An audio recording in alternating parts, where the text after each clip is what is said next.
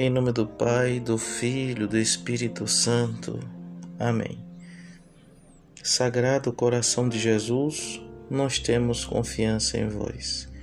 Santa Maria, Mãe de Deus, rogai por nós, pecadores, agora e na hora de nossa morte. Amém. Olá, meus irmãos, tudo bem?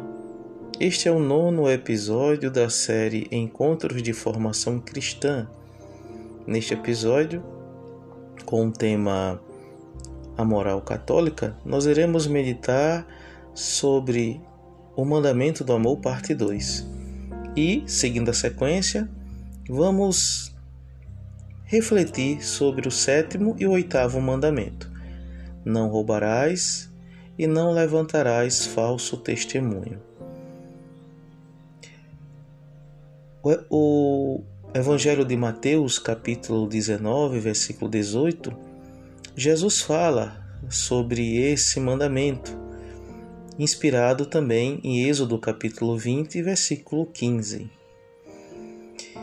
Nós nos apoiamos como referência com a referência bibliográfica do Catecismo da Igreja Católica para refletirmos sobre esses dois mandamentos do número 2401 a 2463. Sobre o não roubarás, eu queria tocar no ponto da propriedade privada. O que, que tem a ver a propriedade privada com o mandamento não roubarás? Vejamos. A propriedade privada do outro é um bem que não é meu. E por isso tirar do outro aquilo que lhe pertence é ferir, ultrajar de forma injusta algo que é direito do outro. O roubo fere a dignidade e o respeito do próximo. É um atentado contra a caridade fraterna. Então, tirar do outro aquilo que não é meu é um pecado. É grave, é algo grave, é algo danoso. E também há outros pontos que nós podemos refletir dentro deste âmbito da situação do roubo. Por exemplo, trabalhar sem receber o valor devido, né, o salário. É uma, é uma situação de roubo. Receber sem trabalhar. Receber acima do salário, ou seja, aquilo que não me pertence, se for algo que pertença, tudo bem, isso é justo é devido, décimo terceiro salário, uma comissão, mas você receber aquilo que não é seu, que não lhe é devido, é tirar de forma alheia, é tirar do outro. Isso é roubo. Em grau menor, podemos também verificar o furto. O furto é diferente do roubo. E aqui eu aponto duas características sobre a situação do furtar tomar emprestado e não devolver. Primeira, primeira situação é essa, do furto. E a segunda, tomar para si e não devolver. Você pode dizer, não, eu vou pegar emprestado, mas na verdade você está tomando para si. Caracteriza como furto.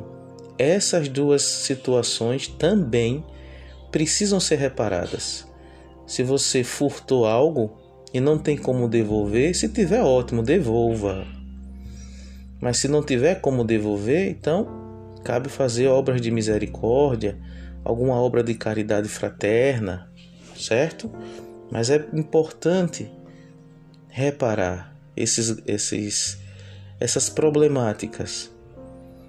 Bem, no oitavo mandamento, é, nós nos inspiramos com base bibliográfica no Catecismo da Igreja Católica, no número 2468 ao 2513, o não levantar falso testemunho.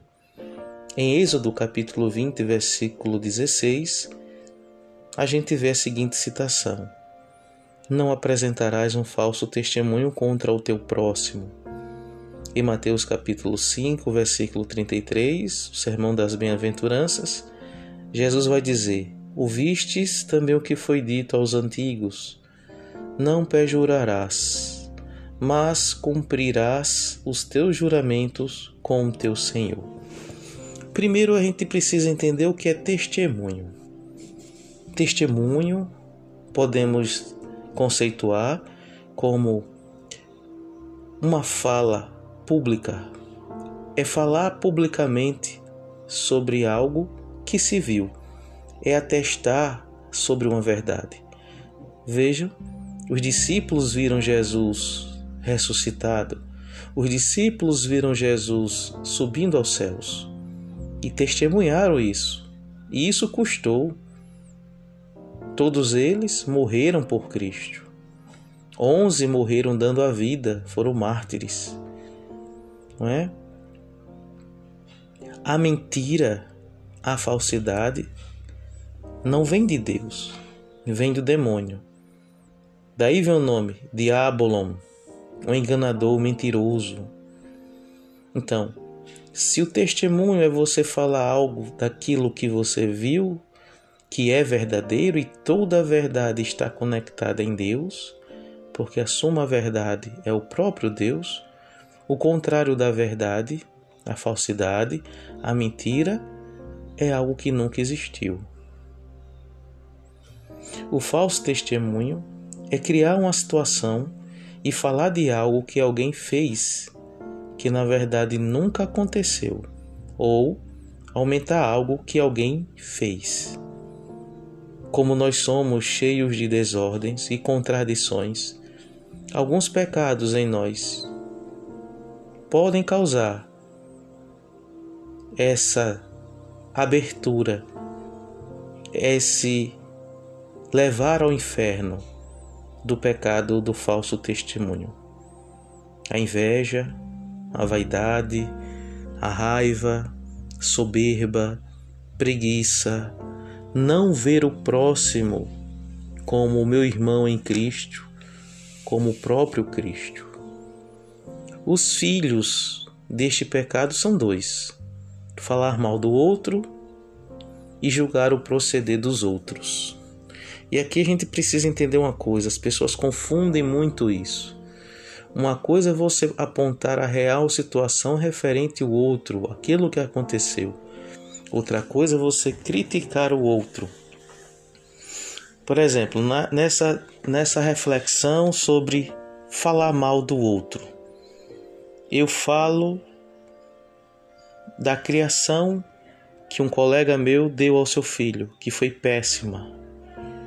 E aí eu começo a criticar a forma como esse meu colega criou seu filho, começo a criticar o filho dele e começo a criticar ele, tá vendo? Olha, fulano não tem jeito, fulano é um paspalhão, fulano realmente não, é, é uma pessoa que, que precisa melhorar. Quando eu começo a criticar, eu já estou, nesse caso, falando mal do meu colega e do filho dele. Mas se eu aponto a real situação, ou seja, olha, ele educou mal o menino, repare, o menino já é adulto e está fazendo isso. Né? Vai ter sérias consequências. Existe uma diferença aí. Quando eu aponto a real situação, eu não estou cometendo o pecado de levantar falso testemunho. Mas porque eu estou apontando aquilo que realmente aconteceu. Mas quando eu estou criticando o outro, né, e daí eu vou julgando, vou julgando, vou criando é, situações na minha cabeça, expondo isso, aí sim, estou levantando um falso testemunho. Mesma coisa, julgar o proceder do outro. Se eu aponto a verdadeira situação, eu não estou cometendo nenhum pecado.